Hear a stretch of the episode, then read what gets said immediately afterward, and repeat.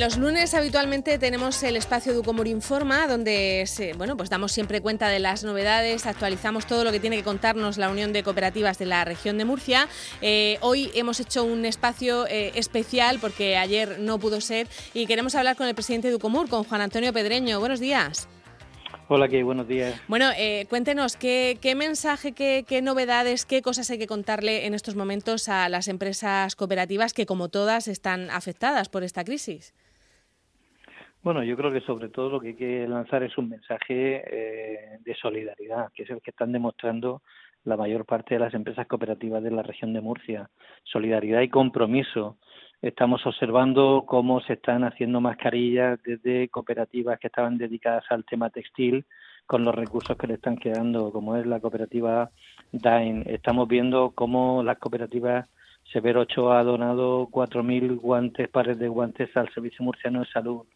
O la cooperativa Vega Media está haciendo eh, pantallas protectoras a través de 3D para, para los sanitarios. Eh, estamos viendo cómo se están eh, comprometiendo las personas que están haciendo asistencia domiciliaria desde las cooperativas de, ayuda a domicilio eh, casi sin recursos y haciendo sus eh, batas casi casi con bolsas de basura en este sentido para poder tener algunos instrumentos y esperando recibir materiales. Estamos comprobando cómo Ambulancias de Lorca ha vuelto al servicio que en su momento se le negó y ahora mismo está comprometida absolutamente con el con el traslado de las personas afectadas y en definitiva decenas y decenas de empresas cooperativas de la región que cada una en su medida pues están haciendo ese comportamiento solidario, ese trabajo, esa aportación para salir cuanto antes de esta situación en la que estamos en este momento. Mm. Es, importante destacar esa, esa actividad eh, que están haciendo las cooperativas de manera solidaria, eh, pero también ellos son afectados por esta, por esta crisis y creo que son muchas las preguntas que, se dirigen a un común en torno a eso, si siguen, si siguen en vigor las ayudas, eh, en fin, si, si, tienen que acogerse o no a ERTES. Imagino que, como todas las instituciones, a UCOMUR también están llegando muchas dudas, ¿no? Sin ninguna duda, están llegando muchas porque, por ejemplo, tenemos un sector completo que es el sector eh, de venta ambulante, de mercados, eh, etcétera, que han tenido que cerrar, han tenido que han impedido hacer el tema de mercado y, por tanto, tienen que acogerse a ERTE.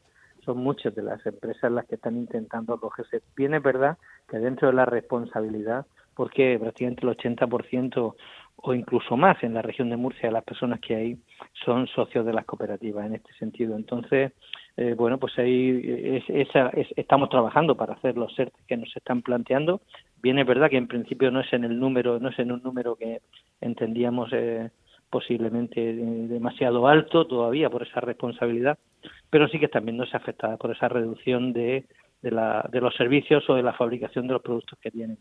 Quiero transmitir en este sentido alguna cuestión importante. Eh, desde la Dirección General de Economía Social nos trasladan que las ayudas eh, por creación de empleo y por inversiones correspondientes al año 2019 se van a pagar, si no hay ningún problema, en los primeros 15 días de abril, lo que va a suponer una bolsa de oxígeno importante para varias decenas de cooperativas que están esperando precisamente esas ayudas ya desde hace muchísimo tiempo. Eh, yo creo que en esta línea eh, estamos trabajando para hacer los CERTES que necesitan y hay otra cuestión importante también de, de compromiso y de solidaridad. Las cooperativas de enseñanza en la región de Murcia no han despedido a ninguna persona en el ámbito docente, como ha ocurrido en otras comunidades, puesto que efectivamente se siguen recibiendo los recursos, se siguen dando clases, no se han suspendido las clases, se siguen dando clases aunque sea a distancia y por tanto el personal tiene que estar ahí y la administración nos asegura pues que se van a abonar las cantidades para gastos de funcionamiento y para el personal docente, es decir, el pago. Y por tanto los ERTES que se están produciendo, si se está produciendo alguno, son derivados de las actividades privadas que en este caso tienen los centros educativos.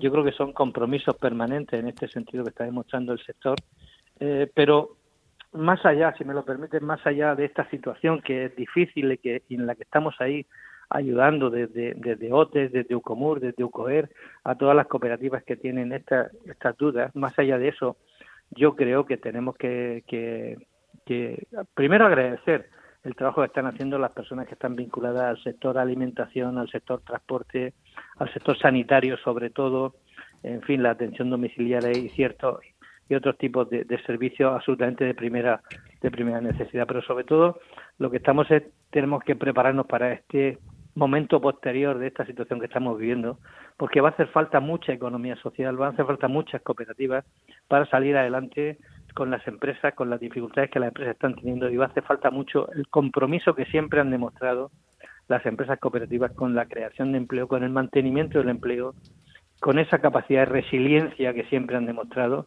y con ese compromiso y sacrificio y solidaridad que tienen siempre. Yo creo que, que si han sido importantes hasta ahora estas empresas cooperativas, yo les pido que sigan ahí resistiendo, que sigan resistiendo, que sigan aguantando en la medida de lo posible, porque todavía vienen tiempos mejores posteriores donde las cooperativas van a demostrar y van a ser mucho más necesitadas que nunca. Y ese es un poco el mensaje que quiero lanzar también, de compromiso, de agradecimiento y sobre todo de esperanza, de esperanza de que el futuro va a ser mucho más importante que nunca las empresas de economía social, las empresas cooperativas.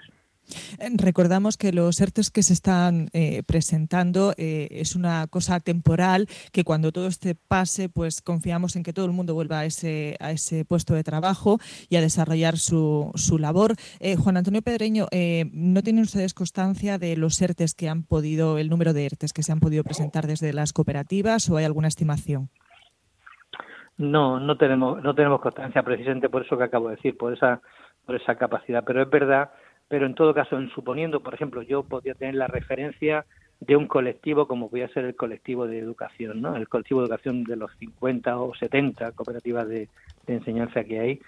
Si hay, eh, por ejemplo, pongámosle un 50% de este, 30 o 35, son además de muy pocas personas. Estaríamos hablando de dos, de tres, de cuatro, no, no, no llegaría más el número de personas que habría en cada uno de estos setes en el sector educativo.